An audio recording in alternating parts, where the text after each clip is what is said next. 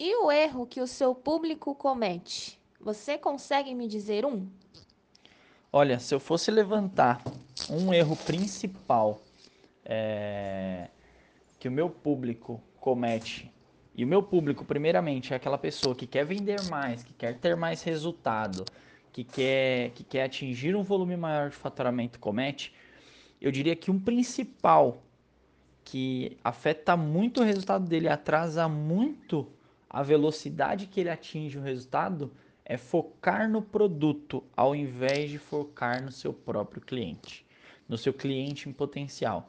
O que, que eu estou dizendo? Eles se preocupam muito em ter um produto de qualidade, e olha, não estou dizendo que isso não é importante, que é muito importante, mas para você ter um produto de qualidade, um produto bom, você precisa entender quem é o seu cliente potencial, o que, que ele quer, o que ele espera e qual problema ele está passando para que o seu produto tenha a qualidade para resolver aquilo. Se você não se conectar com o seu cliente, você pode ter o melhor produto que ele não vai comprar.